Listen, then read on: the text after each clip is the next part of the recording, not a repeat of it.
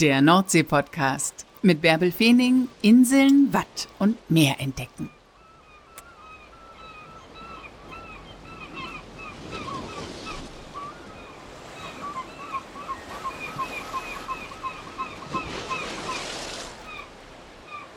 Moin und herzlich willkommen zur 139. Folge des Nordsee-Podcasts. Heute dreht sich hier alles um große, runde Augen, um eine feuchte Stupsnase, um das raue Bellen und das hundeähnliche Gesicht von Seehunden. Und um den Mann, der ganz viel Zeit opfert, um sich um diese Tiere des Wattenmeeres zu kümmern. Karl-Heinz Kolle aus Büsum ist Seehundjäger aber jagen tut er die Tiere nicht. Er kümmert sich voller Leidenschaft um diese Tiere des Wattenmeeres. Und das, was er erzählt, was er mit ihnen erlebt hat, das ist wirklich unglaublich. Nicht nur, dass ihm nach einem Biss von einem Heuler fast ein Teil des Mittelfingers hätte amputiert werden müssen oder dass ein anderer Seehund versucht hat, ihm ins Bein zu beißen. Er erzählt auch viel von den Begegnungen mit Menschen und Seehunden. Moin, Herr Kolle. Moin, hallo, Grüße aus Büsum. Ja, Grüße nach Büsum. Wann waren Sie denn zuletzt am Meer? Ja, gestern. Gestern war ich direkt am Deich, musste da noch kurz längs fahren, weil da war eine Meldung gekommen, ob da was liegt. Das wussten die auch nicht genau und da bin ich da schnell mal längs gefahren, habe eine Kontrollfahrt gemacht. Eine Kontrollfahrt als Seehundjäger? Genau, ja. Ich bin ja einer der Seehundjäger von Schleswig-Holstein. Und äh, wir haben jeder so einen gewissen Strandabschnitt. Wir sind mit drei Kollegen hier für Dithmarschen zuständig und für Norderdithmarschen. Und ja, da kriegt man dann immer mal einen Anruf und dann fährt man los und guckt. Und ja, manchmal ist das ganz interessant mit den kleinen Seehunden. Das kommt ja her erst. Aber jetzt im Moment sind ja noch ein paar Kegelroppen unterwegs. Und äh, die Kegelroppen gebären ja im Winter und die Seehunde im Sommer nachher. Seehundjäger, die Bezeichnung ist doch eigentlich völlig falsch. Sie jagen ja keine Seehunde. Was ist ja, Ihre Aufgabe genau? Also der Seehundjäger in Schleswig-Holstein ist der ähm, wir sind alles Jäger. Früher war ja Seehundjäger ein ganz anerkannter Beruf hier an der Küste. Aber seit es den Nationalpark gibt, äh, haben die Seehunde eine ganzjährige Schonzeit und äh, hier werden nicht mehr bejagt. Wir Seehundjäger sind aber die Yachtaufseher im Nationalpark. Auch wenn da nicht gejagt wird, muss eine Yachtaufsicht da sein und wir, äh, wir kümmern uns um alle Marinesäuger. Das heißt also, wir sind nicht nur für Seehunde zuständig, sondern auch für Kegelroppen, für andere Robbenarten, die dann auch mal eher läufermäßig hier ankommen. Von der Ringelrobbe bis zum Walross war hier alles schon da. Und dann kümmern wir uns auch noch um Wale, Kleinwale, Delfine, Schweinswale. Immer wenn da irgendwas angetrieben oder angeschwommen kommt, dann werden wir gerufen und gucken uns das erstmal an, weil wir eine spezielle Ausbildung haben. Wie oft werden Sie denn gerufen? Ja, das ist äh, jahreszeitlich total unterschiedlich. Also es gibt Zeiten, wo man dann am Tag mehrfach am Strand ist, so im Juni. Mhm. Und es gibt aber auch Zeiten, wo du dann mal 14 Tage eigentlich gar nicht los musst. Ne? Also der, nach dem Sturm gucken wir automatisch immer mal längs, ob da irgendwas angekommen ist, weil die meisten Leute, so dann ist es ja auch nicht das Wetter nicht so schön, da laufen nicht so viele Strandbesucher. Und mhm. äh, dann fahren wir da mal längs und gucken uns das an, ob da irgendwie ein Tier in Not ist. Oder wir machen auch das Todfundmonitoring hier in Schleswig-Holstein für die Marinesäuger. Mhm. Und da sammeln wir dann auch tote Tiere ein und bringen die dann zur Untersuchung oder eben in die Tierkörperbeseitigung. Was kommt am häufigsten vor? Was ist am, am, am häufigsten gefragt? Gefragt? Ja, oder, oder wann müssen Sie raus? Was kommt am häufigsten vor? Sagen wir es mal so. Also wie gesagt, das ist immer sehr äh, jahreszeitabhängig. Im Moment ist es verhältnismäßig ruhig. Wir haben nach dem Sturm natürlich äh, Tiere, die den Winter nicht so gut überstanden haben, wo die vielleicht eine Verletzung hatten und dann das Immunsystem die Parasiten nicht mehr im Griff hat und denen geht es natürlich immer schlechter. Und solche Tiere liegen dann am Strand und äh, vegetieren dann vor sich hin und da müssen wir dann gucken, ob wir denen noch helfen können. Und manchmal ist es auch so, dass wir die dann äh, schießen müssen, weil die so krank sind, mhm. also, da kann man nicht mehr viel machen. Ne? Und deswegen macht das auch ein Jäger. okay. Und wenn Sie ihnen noch helfen können, was machen Sie dann? Also erstmal müssen Sie ja das Tier einfangen. Das ist ja schon mal nicht so einfach. Das ist ja ein gefährliches Raubtier. Ja. Ne? Ja, manchmal ist das recht sportlich, also besonders wenn das größere Tiere sind. Bei den kleineren geht es noch, aber man hat ja auch manchmal äh, Tiere, die, äh, also ein Seehund kann ja locker 120 Kilo wiegen. Mhm. Also da muss man dann auch mit mehreren, wir haben so Schlauchnetze, wo wir sie mit einfangen können und da in diesem Netz dann auch einigermaßen gut untersuchen können, ohne gebissen zu werden, weil so ein Seehund, erwachsener Seehund, hat ein Gebiss wie ein Rottweiler und da kann er auch mit um. Ne? Ja, das ist gefährlich, ne, wenn sie da gebissen werden, ne?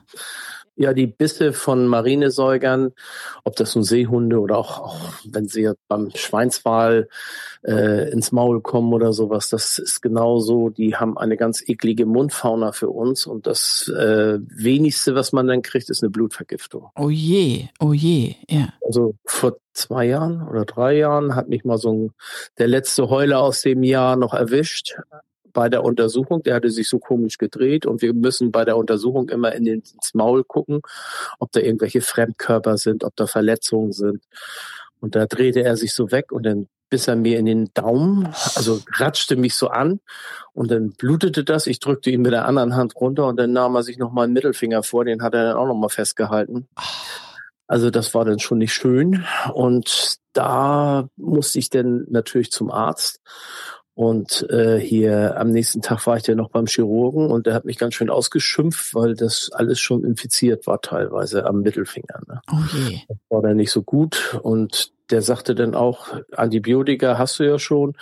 Aber äh, wenn das jetzt nicht anschlägt, muss ich dir einen Teil vom Finger abnehmen. Nein. Also, ja, ja, so schlimm war das. Ne? Und das war aber nachher alles gut, ist auch alles gut gegangen. Aber das kann natürlich passieren. Also ja. haben Sie schon auch Respekt vor den Tieren, ne? Ja, also das sind keine Schmusetiere, auch wenn sie so niedlich aussehen. Die kleineren sowieso, aber auch die größeren können äh, sehr, ähm, ja, also wenn man einen großen Seehundsbullen hat, der nicht gut zu sprechen ist, dann kann man mit einem Wildschwein vergleichen, das einen annimmt, so ungefähr. Mhm. Und die mhm. sind auch auf Land sehr schnell. Also deswegen sollte man so immer einen ganz großen Sicherheitsabstand halten. Also unter 10, 12 Meter kommen sie vor dem nicht mehr weg, weil der schneller ist wie sie. Kaum zu glauben, ne? Ja, genau. Die sehen so plump und trump aus, aber wir kennen das natürlich. Wir wissen, wie wir uns verhalten müssen, weil wir das ja auch, wir müssen ja nah rangehen. Und äh, damit wir das alles auch untersuchen und sehen können. Aber das ist manchmal nicht ganz ungefährlich. Deswegen, wenn große Tiere sind, sind wir meistens auch dann zu zweit, rufen wir einen Kollegen und dass man sich dann ergänzen kann. Das klappt eigentlich alles sehr gut. Kennen die Tiere Sie eigentlich? Sie machen das ja schon immer. Also kennen, ich glaube nicht, dass das sind ja wilde Tiere, die haben keinen Bezug zu Menschen. Mhm. Also äh, kennen tun die mich nicht. Die kennen meistens auch, wenn sie so einen Heuler aufnehmen, der ist dann so fertig und kaputt, hat so lange seine Mama gesucht, also dann wehrt der sich nicht mehr. Aber kennen und die bleiben auch, wenn sie in der Seehundstation aufgezogen werden, äh, die haben ja viel mehr mit denen äh, zu tun. Das sind trotzdem noch wilde Tiere und die beißen auch noch dann. Also da muss man dann trotzdem, die sehen zwar total niedlich aus, es gibt auch ganz Liebe, muss man auch dabei sagen.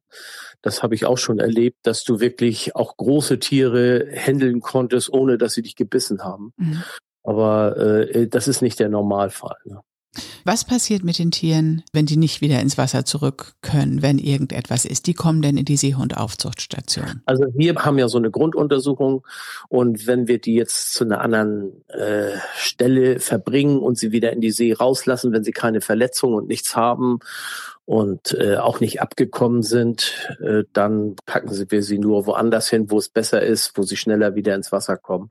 Aber wenn das jetzt Tiere sind, so gerade in der Heulerzeit, die würden alleine nicht überleben. Das heißt also, das sind ja keine Tiere, die die Mutter verstoßen hat, sondern meistens ist das durch irgendwelche widrigen Verhältnisse, meistens über Wetter wenn wir da Gewitter im, im Juni haben, dann äh, trennen sich immer ein paar Mamas von den Kindern. Und mhm. die suchen die auch unheimlich, aber die finden sie nicht, weil draußen in der Nordsee ist anderthalb Meter Welle, äh, Getöse und äh, Blitz und Donner und dann äh, die, die, der Schutz eines Seehundes ist, dass sie tauchen wenn sie mhm. sich erschrecken. Und wir haben hier ja so eine äh, so einen Strom von acht Knoten ungefähr. Und wenn die dann auseinandergetrieben werden, finden die sich nicht mehr. Und dann mhm. schwimmt der Heuler irgendwann auf Land oder auf eine Sandbank und legt sich dann dahin und ruft seine Mama. Und deswegen heißen die auch Heuler. Die, die jaulen dann so. Ne?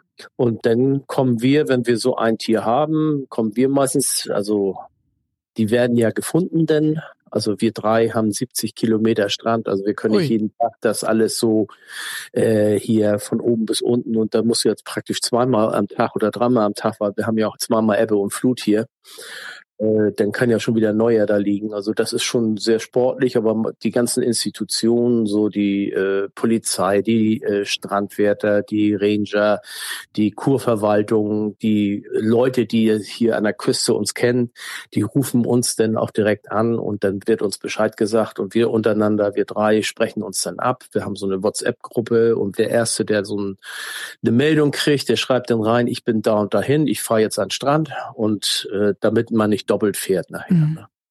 Aber das klappt eigentlich sehr gut. Mhm. Und dann holen wir die Tiere, also gucken uns die an. Äh, wenn sie denn verbringen können, machen wir das woanders. Das habe ich dieses Jahr oder letztes Jahr auch ein paar Mal gehabt, dass ich die dann woanders wieder rausgelassen habe. Da war sogar einer dabei, der war, der war aus der Seehundstation, aber äh, der war schon ausgewildert. Das war auch ein ziemlich großer Boller. aber ich hatte so das Gefühl, der wollte wieder zurück, weil er da einfacher Fisch kriegt. Nein. Aber das geht ja auch nicht. Und nee. dann, äh, der lag dann in der Meldorfer Bucht am Strand und äh, so, äh, ja, da haben die mir den gemeldet, dann habe ich ihn eingefangen, habe ihn ins Auto gepackt, habe ihn hier nach Büsum gebracht und dann haben wir ihn hier vorne an der Mole bei ablaufendem Wasser wieder ausgewildert. Aber dann ist er mal noch am Badestrand gesehen worden und dann war er weg nachher. Dann finden die auch ihren Weg nachher, die müssen ja auch äh, sich mit den anderen sozialisieren, mit den anderen Seehunden. Aber das klappt eigentlich sehr gut. Und Seehundstation, das ist die in Friedrichskoog, mit der Sie dann zusammenarbeiten, ne? Ja, in Schleswig-Holstein haben wir die Seehundstation Friedrichskoog. Die arbeitet mit uns äh, ganz eng zusammen oder wir auch mit denen. Die schulen uns auch, uns Seehundjäger. Wir machen ja jedes Jahr, also in der Seehundstation so eine Auffrischungskurs. Äh, ja, ich meine, ich mache das ja schon weit über 25 Jahre. Also ich weiß schon, wie ich mit den Tieren umgehen muss, aber wir haben ja auch immer neue Kollegen dazu und die müssen dann so diese Griffe lernen und das alles. Und das macht eben die Seehundstation, diese Praxis am Tier. Mhm. Und äh, wir haben ja auch hier in Büsum noch das ITAF, das Institut für terroristische und äh, aquatische Meeresbiologie hier in Büsum. Mhm. Und die schulen uns theoretisch immer, wir nehmen da auch an Sektionen immer teil, eigentlich jedes Jahr einmal, wo denn so die Anatomie der Schweinswale und auch der Seehunde dann nochmal ein zu Gemüte geführt wird und woran sie denn verendet sind. Das sind ja alles tote Tiere, Totfunde oder auch welche, die wir eventuell geschossen haben und dann nachgeguckt wird, ob wir das überhaupt richtig gemacht haben. Weil das passiert immer mal, aber da haben wir einen sehr hohen, also bis jetzt, also ich wüsste nicht, dass da, dass da mal verkehrt gewesen ist. Ne? Mhm. Ne? Und äh, das ist natürlich ist traurig. Wir machen das nicht gerne, so ein Tier schießen, aber bevor die da noch 14 Tage leiden, ist das einfach besser. Dann, ne? Und die werden auch nicht wieder gesund, weil die solche Schädigungen haben von der Lunge und sonst was, dass die dann äh, so, da das, das wird einfach nichts mehr. Ne? Mhm. Was machen Sie, wenn ein Seehund sich in einem Fischernetz verheddert hat? Ja, also das haben wir auch schon gehabt. Dann, ich hatte mal, das ist ein paar Jahre her, da lag auf einer Sandbank vor Büsum immer einer, der hatte noch so ein Restnetz um Hals. Den haben wir dann nachher gefangen und haben ihn rausgeschnitten. Er hatte aber Verletzungen, der ist dann in die Seehundstation gekommen. Das war auch kein kleiner. Und das ist aber nachher wieder schnell abgeheilt und dann konnte er wieder rausgelassen werden. Also an der ganzen Nord- und Ostseeküste gibt es überall Seehundjäger in Schleswig-Holstein. Mhm. Und die kümmern sich auch darum, bloß wenn sie jetzt so eine 300 Kilo Kegelroppe da haben, die auch nicht so ganz freundlich ist, weil das ja drückt am Hals. Also dann wird das schon sehr interessant, das Tier zu fangen und auch zu fassen. Und, ähm, und dann eben, wir versuchen natürlich, das zu lösen und auch loszukriegen. Normalerweise kriegen wir das auch immer hin, aber das ist dann wirklich schon sehr gefährlich teilweise. Ne? Also eine Kegelrobbe, die kann so bis 300, 350 Kilo wiegen und hat, äh, ja, also der Seehund hat ein Gebiss wie ein Rottweiler und äh, Kegelrobbe ist dreimal so groß und die Zähne sind auch dreimal so groß. Und auch noch dreimal so schlimm, wenn sie einen beißt. Ja, also die haben wesentlich mehr Kraft noch. Ne? Also die Kegelrobben ist, äh, ist in der Nordsee im Moment die Oberklasse in den Räubern und die Kegelrobben fressen auch Seehunde und auch Kleinwale. Ne? Echt? Mhm. Da machen die mich halt vor. Uiuiui. Was war die gefährlichste Situation, in die Sie hineingeraten sind als Seehundjäger? Die gefährlichste? ja, wir hatten mal, das ist aber schon bestimmt zehn Jahre her oder noch länger, rief mich die Feuerwehr an. Auf der Familienlagune hier in Büsum liegt ein, ein, ein Seehund. Ja, und, äh, Sonntagmorgen um zehn war das dann. Ich bin dann hingefahren, habe mir die Situation angeguckt, aber der war also total krank äh, blutete aus dem Nase, Mund und hinten auch und war eigentlich ziemlich apathisch. Aber äh, so ganz apathisch war dann auch nicht und der wog so um 70 Kilo. Ui. Ja, ist ja nicht ganz klein. Und dann lag der aber da, wo man nicht schießen konnte auf den Stein, also in diesem Teermulde da. Das ist dann auch noch und es waren ganz viele Leute da. Mhm. Dann haben wir versucht, erstmal die Leute wegzuschieben, weil die wollen das denn ja auch alles äh, Ne? Ja, filmen sofort und posten, ne? Ja, das war noch, ist schon ein bisschen länger her. Also das war auch welche, die denn, also da war eine Mutter dabei, die wollte für ein Foto ihr Baby oben auf den Seehund setzen. Nein. Ja, gab's wirklich. Und da habe ich auch gesagt, sag mal, seid ihr nicht ganz dicht hier? Naja, dann äh, musste ich den da ja wegkriegen, aber äh, ich war ja nun auch ziemlich alleine und meine Kollegen waren beide woanders, die konnten nicht kommen und dann dachte ich, irgendwie musst du das hinkriegen, dass du den wenigstens auf, auf, die, auf den Sand raufziehst, damit du dann ungefährlich schießen kannst, weil mhm. der war schon ziemlich fertig. Ja, dann habe ich das auch endlich geschafft. Man kann so einen Seehund auch aushebeln, wenn man den hinten zu fassen kriegt. Aber da muss man erstmal mit dem tanzen und dann kann man ihn hinten hochheben und dann habe ich ihn auf den Sand draufgezogen und habe ihn da vorsichtig abgelegt, damit er auch keine Schmerzen hat. Bin dann rückwärts erstmal fünf Meter zurückgegangen, war auch alles in Ordnung, drehe mich um und ich hatte meine Waffe noch nicht geladen. Die hatte ich zwar am Mann, aber nicht geladen und ich musste die Munition aus dem Auto holen und ging dann zu meinem Auto, drehte mich um und in dem Moment rief der Feuerwehrmann, Kalle, pass auf! Ich drehe mich um und bups hatte ich ihn schon am Knie hängen. Ah. Da kam der dann wie eine Furie an, der Seehund, und biss mir ins Bein. Ich bin aber stehen geblieben und er hat auch nicht das Bein so richtig erwischt, er hat nur meine Hose erwischt. Und dann hing er an meiner Hose und wir haben dann so hin und her gekämpft, bis meine Hose dann Gott sei Dank nachgegeben hatte. Und dann stand ich da in Unterhose, so eine ein Hosenbein war weg, war auseinandergerissen und der Seehund haute sich das dann immer um die Ohren und äh, vorher waren die Leute dann auch, die wollten ja ganz nah sein und so. Und da waren plötzlich dann die ganzen Passanten da, das waren ja hunderte von Leute, die da waren, die da zugeguckt haben. Oh, das ist aber gefährlich und sowas. Also jetzt, also gut, ne? Und ja, dann bin ich zum Auto hin und dann habe ich ihn erlöst. Also das war echt eine sehr gefährliche Situation. Wahnsinn, da haben Sie aber wirklich Glück gehabt, Herr Kolle. Ja, ich habe schon andere nette äh, Situationen gehabt. Zum Beispiel habe ich mal aus dem Kernkraftwerk einen Seehund rausgeholt, der in das Kühlsystem reingeschwommen ist. Nein. Hm? Und da riefen die mich nachts an. Und ich sage, ich gehe nachts nicht an den Strand. Doch, Sie müssen kommen. Äh, Sie sind jetzt dienstverpflichtet, also von der, von der Polizei. Und ich sag, wie?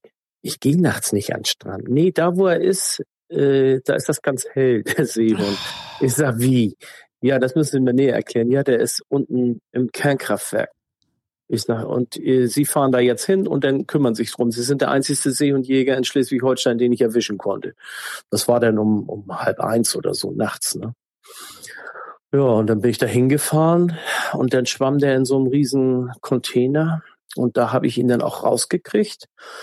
Wie haben Sie das denn gemacht? Ja, mit dem Kescher. Das war echt spannend. Das waren, also das war schon, kann man gar nicht erklären, sowas. Das ist eine längere Geschichte. Und was muss das denn für ein Kescher sein, der stabil genug ist, um einen Seehund äh, ja, wir haben so äh, so große Lachskescher. Okay. Also da, mhm. da geht schon so, also ein Heuler geht da locker rein. Also das ist überhaupt kein Problem. Die wiegen ja auch normalerweise so zwischen ja so um zehn Kilo rum. Ne? Mhm. Das ist dann nicht so schlimm. So groß ist auch ein Lachs. Aber dieser war ja natürlich ein bisschen größer. Das war ein ja, also noch nicht voll ausgewachsenes Tier, aber war schon ganz schön groß und war wohl so das erste Mal, dass er ein Baby kriegte, das Mädchen und äh, hatte immer vor dem Kernkraftwerk, weil das da so schön warmes Wasser war, war da viel Fisch und dann ist er da immer längs geschwommen und dann war mal einmal haben sie diese Wartung von diesen Gittern gemacht und da war ein Gitter ne, defekt und da ist er reingeschwommen und dann war er im Kernkraftwerk drinne. Und dann habe ich ihn aus diesem Container mit dem Kescher nach langem Warten und Zureden da rausgekriegt.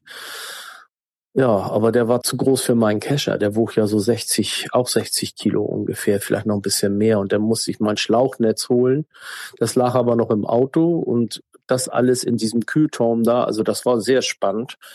Also nicht im Kühlturm, sondern in diesem, in diesem Haus da. Mhm. Und äh, ja, dann musste ich den nachher aus dem Kescher raus in dieses Schlauchnetz rein delegieren und da musste ich meinen Arm direkt vors Maul halten. Oh weil das wäre sonst. Aber die war so lieb, also das war eine von denen, die total lieb waren. Also die konnte man fast so streicheln. Ne? Mhm. Und die habe ich dann da rein delegiert und die hatte auch keine Lust mehr in dem Container rumzuschwimmen. Die war so voll gefressen, die wollte nur noch schlafen. ja, und dann haben wir sie ins Auto gepackt und dann habe ich sie nach am ja, wie ich da erstmal nach Hause, habe ich mich erstmal, äh, weil Friedrichskoch war ja auch noch nicht offen, dann, also ich bin dann um, um acht Uhr, glaube ich, in Friedrichskoch aufgeschlagen. Und dann sage ich, ich bringe euch dann mal einen Seehund, aber ihr müsst mit ausladen, der ist so groß, den kann ich nicht alleine tragen. Mhm. Und wie ich denn da, äh, was, wo hast du denn jetzt schon Seehund hier? Ja, sag ich aus dem Kernkraftwerk. Und dann habe ich aufgelegt und dann stand nachher die ganze Personal vom Kernkraftwerk vor der Tür. Oh mein Gott. war spannend. Also da habe ich mir die ganze Nacht für um die Ohren gehauen. Und das haben Sie ganz alleine gemacht, ja? Ja, also geht ja nicht anders. Ne? Das ist denn, man, man ist denn aber gerade, wenn man jetzt so im Watt ist zum Beispiel, ist man ja auch äh, in der Eigenverantwortung oder auf sich allein gestellt. Ne? Mhm. Das ist schon so. Letztes Jahr war auch so, da war eine Gruppe, die hat mich angerufen, Heuler, und dann kam ich am Strand an und ich, ich sah da keine Menschen, ne? Mhm. Und ich, wo, wo sind die denn hier? Und dann war da noch so ein Passant am Strand. Ich sag, hier soll ein Seehund sein und hier sollen so fünf Leute sein, aber ich, sehe hier keinen. Ja, hier war vorhin eine Gruppe, die ist rausgelaufen. Ich sag, jetzt? Das ist doch schon auflaufend Wasser. Mhm. Das kannst du doch nicht raus. Und dann habe ich mit dem Fernglas den Horizont abgeglast und dann standen die da draußen und waren am Winken. Ne? Ich denke, nein, das ist ja, das, die sind bestimmt drei Kilometer draußen. Ach du meine Güte, ja. Dann habe ich mir meinen Kescher geschnappt, bin da hingelaufen und dann habe ich denen erstmal erzählt, dass sie auch langsam mal die andere Richtung wieder, weil der, die Priele laufen schon voll, ne? Mhm. Und dann guckte ich noch mit dem Fernglas zu dem Seehund hin und das war wirklich, der war schon ausgetrocknet und dann sage ich, okay, probiere ich noch, da muss ich nochmal durch einen großen Priel durch, habe ihn mir geschnappt und bin dann im Laufschritt zurück, da kam ich gerade noch durch den Priel durch. Das sind diese ganz breiten und großen tiefen Spiegel. Mm, mm. Und dann habe ich den Leuten gesagt, so kommt ihr jetzt mit oder nicht? Nein, wir wollen noch, äh, ist ja erst in, in zwei Stunden Hochwasser. Ja, sage ich, aber das Wasser kommt. Und der Priel, durch den kommt ihr nicht mehr durch nachher. Ich sage, ihr könnt hier bleiben, dann schicke ich euch nachher den Retter. Äh, Kostet allerdings. Ja, das ist dann eure Entscheidung, sag ich. Und wie die merken, dass ich da schon Schwierigkeiten hatte, durch den Priel durchzukommen, dann sind die alle schnell hinterhergelaufen und dann waren die nachher ganz glücklich, dass sie doch mit mir wieder nach Hause gegangen sind. Und den Kleinen habe ich dann natürlich nach Friedrichskoog gebracht. Unglaublich. Aber muss man denn einen Seehund, der so weit draußen auf einer Sandbank liegt ähm, und dem es nicht gut geht, muss der auch in eine Seehundstation gebracht werden oder kann das da die Natur auch alleine regeln? Ja, das, der würde sterben, ja. Ach so, das war tatsächlich so ernst, dass der sterben würde. Ja, der war schon bestimmt zwei Tage von der Mama weg und hatte nichts getrunken. Okay. Und äh, die sind dann sehr dehydriert. Mhm. Und das kann man auch dann am, am, an der Haut und am Fell sehen. Äh, die schlagen schon so, äh, ja, wenn man so, so eine Haut anfasst und zieht, die, die geht nicht wieder zurück, dann sind die äh, sehr de dehydriert. Also das kann man dann schon sehen und auch die, das war ein verhältnismäßig kleines Tier. Und äh, normalerweise, wenn da mal einer am Priel liegt, die lassen wir liegen und sagen, die Leute müssen da weg, weil das kann ja auch sein, dass die Mama da mal rumgeschwommen ist und äh, wollte mal einen kleinen Imbiss nehmen und ihn dann wieder säugen. Aber der hatte bestimmt drei Tage schon keine Milch mehr gekriegt. Okay, okay, dann war das schon Dinge, richtig. Die wir aufnehmen müssen. Also das ist dann, also wenn sie sonst gesund sind und so. Ne? Mhm. Und der mhm. war gesund, hatte keine Verletzung, nur dass er eben zwei, drei Tage nichts getrunken hatte. Und das war natürlich nicht so gut. Ne? Aber der wurde dann recht flott in Friedrichskoog wieder aufgepäppelt. Ja, der hat erstmal diese Lachsemulsion gekriegt und dann erstmal kriegen sie ja so eine Elektrolyten äh, hier nachher werden sie ja mit, erst mit Lachsemulsionen gefüttert und nachher kriegen sie schon den ersten Fisch. Also die Aufenthaltszeit im Friedrichskoch ist immer möglichst kurz. Also das geht schon verhältnismäßig flott, bis sie ihr Auswilderungsgewicht haben. Also mhm. das liegt dann so zwischen 20 und 30 Kilo hier. Und dann schaffen wir auch den Winter. Dann schaffen sie den Winter, ne? Ja, die müssen eine gewisse Speckdicke haben, die müssen, äh, wir sollen ja nicht so eine dicke Speckdicke haben, aber die Seehunde brauchen die zur Isolation. und äh, das ist schon eine tolle Sache dann. Also dann kommen die auch wieder raus und wir haben auch sehr, sehr wenig Rückläufer. Also es passiert natürlich mal, dass von denen auch einer stirbt, obwohl die gut konditioniert sind und so. Wenn sie denn nicht richtig klarkommen oder auch sich irgendwas einfangen, dann sterben die auch. Aber äh, über 95, 96 Prozent schaffen das, ne, die aus der Station ausgebildet werden. Und das ist natürlich eine ganz tolle Quote. Das ist es, das ist es tatsächlich. Unglaublich, was Sie alles erleben mit den Tieren. Und jetzt ist auch zu verstehen, weshalb Sie der Seehundflüsterer sind. Ja, also man kann sich ja wirklich mit den Seehunden auch, ähm, das ist so, wenn die jetzt ihre Mama suchen, dann rufen sie sie ja. Und wenn sie den, den Ton der Mama hinkriegen, dann kommen sie zu einem hin. Das schafft man.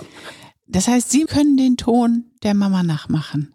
Ja, es ist mal vor ein paar Jahren, da war mein, mein jetziger Kollege, der war gerade angefangen oder den hatte ich damit reingeschnackt, dass er dann auch mit Seehundjäger macht und da waren wir zusammen im, im hier hinten im Westerkoch äh, oder Westerburner Koch, da ist so ein Siel und da sagt er, ja, ich habe hier einen Seehund gesehen, aber der ist jetzt weg. Ja, und wir denn dahin, haben geguckt. Der war sich auch ein bisschen unsicher noch, weil er ja gerade, das war seine erste Seehundsaison und dann haben wir da gestanden und ich hörte immer, wenn die, wenn, wenn so eine Windböe kam, so ganz leicht so so, so, so ein Jammern von so einem mhm. Seehund. Und ja, was ist das denn? Und dann bin ich so weit hörst du das? Er stand auf der anderen Seite vom Sielzug und dann äh, zu meinem Kollegen, hörst du das denn nicht? Nee, ich höre hier nichts. Und dann so, ich gehe mal weiter vor und dann bin ich so weit in, in, an den, in die Salzwiesen reingelaufen, bis das ziemlich matschig wurde. Und mein Kollege stand auf der anderen Seite und der konnte auch nichts sehen. Und dann, äh, ja, und dann hörte ich wieder dieses Jammern von dem kleinen Seehund und dachte, jetzt einzigste Möglichkeit ist, um den irgendwie zu locken oder so, musst du die Mama nachmachen. Und dann habe ich mich, äh, ja, habe ich so einen Seehundsruf da abgelassen und hinter einer Buhne rutschte plötzlich so ein kleiner Heuler in den Seezug rein, ins Wasser.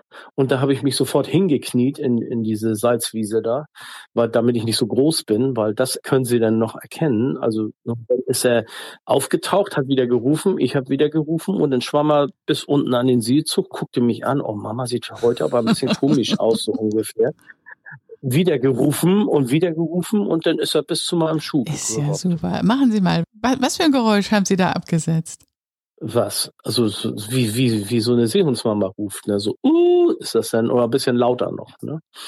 Das ist wie so eine kleine Heulensuse. Klasse. Aber manchmal trifft man den Ton und manchmal trifft man den auch nicht. Also es klappt nicht immer. Aber wenn man jetzt so Ecken hat, wo das so total schlickig ist, wo man da auch nicht reingehen kann, weil das für einen selbst äh, die, der Eigenschutz zu gefährlich ist. Wir haben so Ecken, äh, da, also entweder kommt er zu einem oder da kann man nicht reingehen, weil man mhm. versinkt im Watt denn. Ne? So Schwemmsende Da gibt's hier so ein paar Ecken. Wir kennen ja unser Revier sehr gut. Und da setze ich mich dann unten an den Strand hin und wenn der vor mir weggerobbt ist, dann rufe ich ihn und da habe ich schon, das klappt eigentlich ganz gut meistens. Ne? Wenn du den Ton dann triffst, dann kommt er an und dann denkt er immer, Mann, die können zwar gut gucken, aber das sind so Bewegungsseher, das mhm. sind ja alle Tiere. Und wenn du dich dann ganz ruhig verhältst und du bist dann mit der Steinkante eins so, dann sucht er immer seine Mama und dann kommt er angerobbt bis zu deinen Füßen. Und dann kannst du greifen. Super, dann, dann schlagen Sie zu, hätte ich fast gesagt, aber das machen Sie ja nicht, sondern dann setzen Sie sich ein dafür, dass es dem Tier bald besser geht. Ne? Ja, dann nehmen wir den ja auf, dann haben wir unsere Untersuchung, gucken, das sind ja alles Tiere, die, die äh, durch irgendwelche Sachen von der Mama weggekommen sind.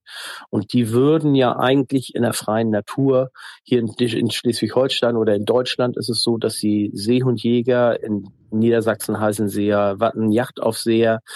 Ja, ist von Land zu Land anders. Die Bezeichnung ist von Land zu Land anders, ja. Ja, also in, in Deutschland ist es so, dass wir Seehundjäger das eben ähm, entscheiden auch. Dafür haben wir diese spezielle Ausbildung, wo wir auch jedes Jahr wieder zur Schule gehen und uns das Neueste angucken, ob das nun andere Krankheiten sind, ob das nun andere äh, Viren oder was die alles haben können. Das ist ja auch manchmal nicht ganz ohne. Und da muss man auch sehr vorsichtig mhm. sein. Und ähm, da werden wir immer neu geschult aber es ist auch eine Wahnsinnsaufgabe, die wir da haben. Und wir machen das ja alles in Ehrenamt, alles nebenbei, neben unserem Darauf Jobs. wollte ich gerade zu sprechen kommen. Das ist eine Wahnsinnsaufgabe, die Sie haben. Das ist auch ein großer Zeiteinsatz und das Ganze machen Sie ehrenamtlich. Aber deswegen sind Sie auch völlig zu Recht in diesem Jahr vom Bundespräsidenten eingeladen worden zum Neujahrsempfang und geehrt worden für dieses besondere Engagement. Ne? Ja, genau. Also ich war auch sehr perplex, wie das denn, wie ich den Brief kriegte. Wie, wie ist das? Wie wird man dazu eingeladen?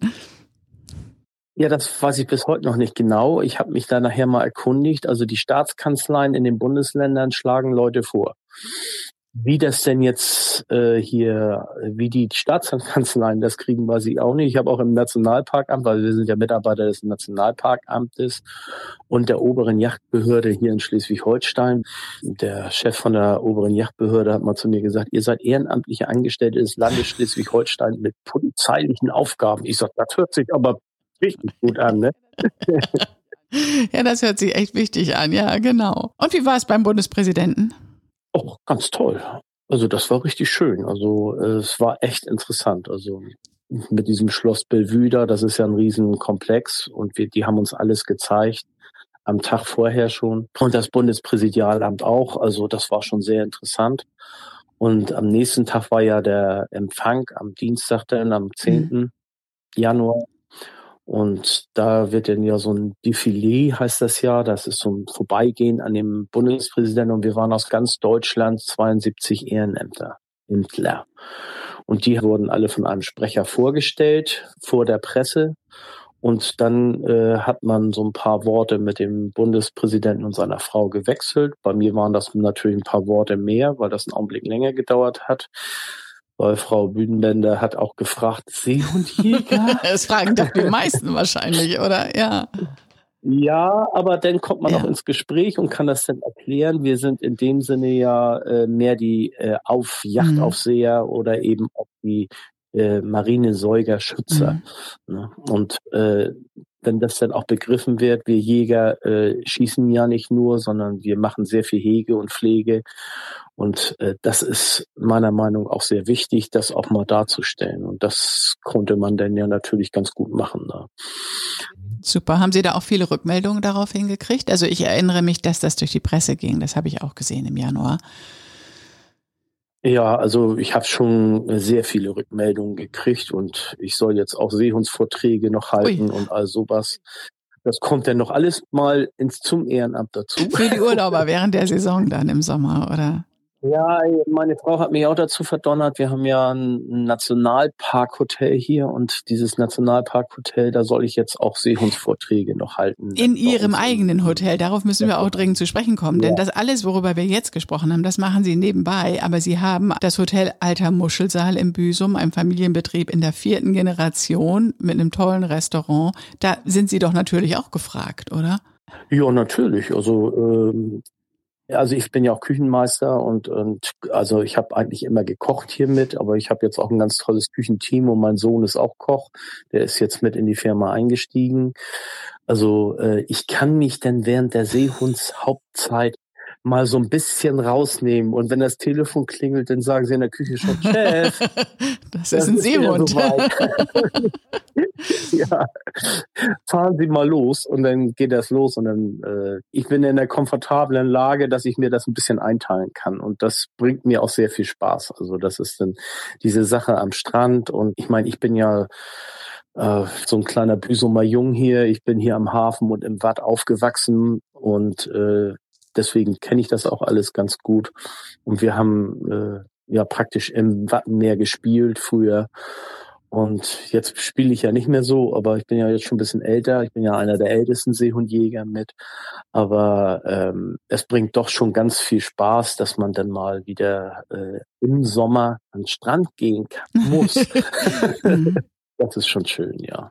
Und unser Hotel ist natürlich auch ganz toll. Also wir finden das, dass man das dann alles so schön kombiniert. Ja, das kann. ist schon eine Einheit. Das hört sich schon richtig gut an. Sagen Sie, weshalb ist das ein Nationalparkhotel? Diese Bezeichnung kriegt man ja auch nur, wenn man äh, besonders kooperiert. Also wir sind ein Partner des Nationalparks.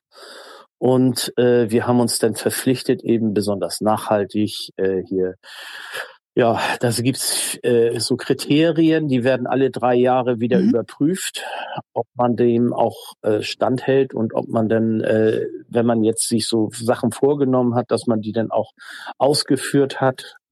Und ähm, wir waren ja jetzt natürlich in der tollen Lage, weil wir das Hotel ganz neu gebaut haben, dass wir das dann auch alles berücksichtigen mhm. konnten oder das meiste berücksichtigen konnten. Und wir, wir kochen aus der Region, das machen wir immer schon. Also unser Restaurant, wir brauchten uns gar nicht umstellen in der Hinsicht vom Restaurant und so und auch vom Hotel eigentlich nicht.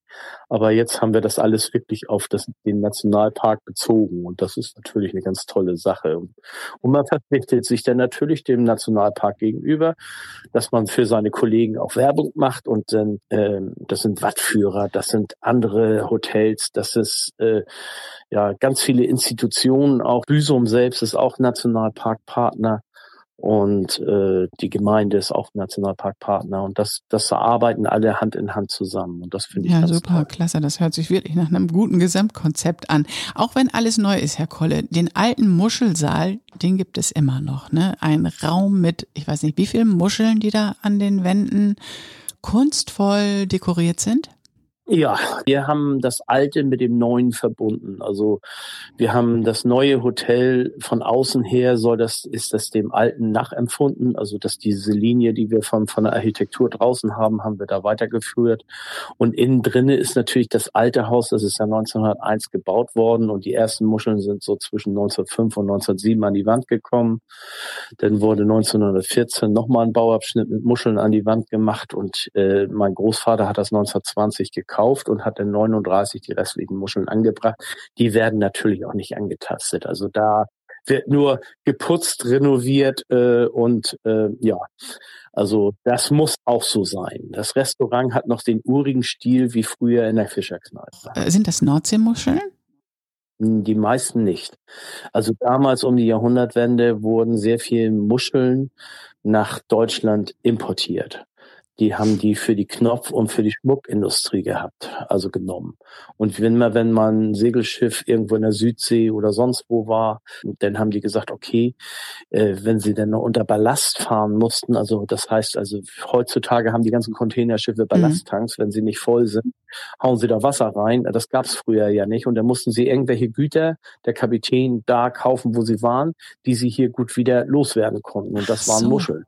Und da lag vor jedem Segelschiff in Hamburg am Hafen lag erstmal ein Berg von Muscheln, wo die dann mit der Industrie verhandelt haben und für die Knopfindustrie oder was kaputt war, haben sie gemahlen und als Muschelkalk in die Landwirtschaft gegeben.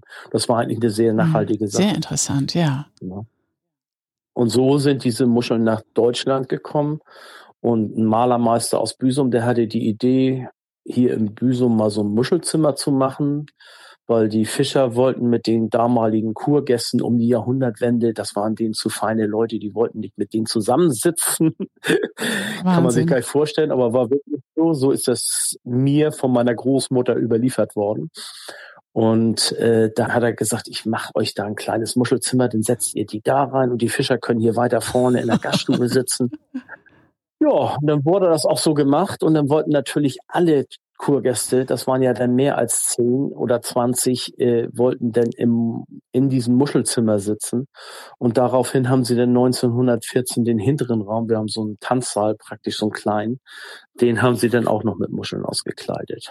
Und da war dann Platz genug, dass dann auch im Sommer war der äh, Muschelsaal praktisch immer belegt. Dann, ne? Und der Wirt hatte natürlich ein sehr gutes äh, Einkommen. Ja, stimmt. Ich erinnere mich noch gut. Das ist schon ein paar Jahre her, seit wir mal Nordtor-Moderationen bei Ihnen auch und in Büsum aufgenommen haben. Damals habe ich auch den Muschelsaal gesehen.